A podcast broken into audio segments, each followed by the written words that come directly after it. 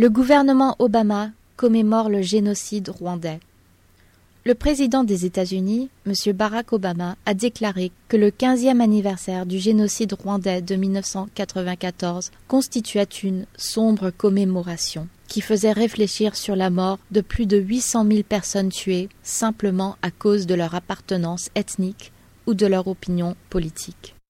Le souvenir de ces événements renforce en outre notre détermination à agir face au génocide et à nous unir à des partenaires de par le monde, afin de prévenir de telles atrocités à l'avenir.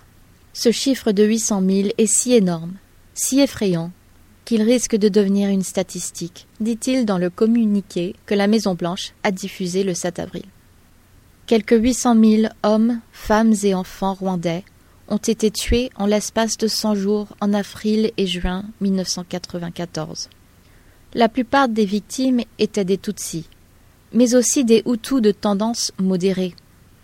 Le génocide a fait suite à la mort du président Juvenal Abiyarimana, qui était Hutu, et dont l'avion avait été abattu alors qu'il s'apprêtait à atterrir à l'aéroport de Kigali le 6 avril 1994. Alors que nous pleurons leur mort insensée, nous devons également saluer les hommes et les femmes courageux qui ont survécu au génocide et qui ont, depuis, fait preuve d'une force et d'une générosité remarquables en pardonnant aux auteurs de ces faits abominables, a déclaré M. Obama dans le communiqué. Les États-Unis, ajoute-t-il, sont très attachés à leurs relations de partenaire avec le Rwanda et ne cesseront d'appuyer les efforts qui seront déployés en vue d'y favoriser le développement, le respect des droits de l'homme et la paix permanente. Pour sa part, la secrétaire d'État, Madame Hillary Clinton, a souligné que les Rwandais avaient fait un travail héroïque au cours des quinze dernières années pour retrouver une vie normale. Leur exemple nous inspire et nous leur offrons notre soutien pour leur reconstruction extraordinaire dans les domaines politiques et socio-économiques. Quant à la représentante permanente des États-Unis auprès de l'ONU, Madame Susan Rice, elle a fait état de ses souvenirs du génocide.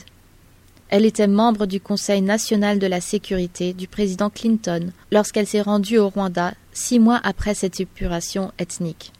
Pour moi, le souvenir d'avoir marché autour et au-dessus des cadavres restera le rappel le plus fulgurant qu'on puisse imaginer de ce que notre tâche ici doit viser à prévenir, a-t-elle déclaré lors de la cérémonie organisée au siège de l'ONU le 7 avril à New York. Le Rwanda, a-t-elle dit, occupe sa place tragique dans la sombre litanie des grands massacres du XXe siècle. Il a souffert de l'action de ceux qui étaient disposés à tuer au nom de différences ethniques. Il a également souffert de l'inaction de la communauté internationale, des institutions internationales et des gouvernements individuels, y compris le mien, face à la vaste propagation du mal.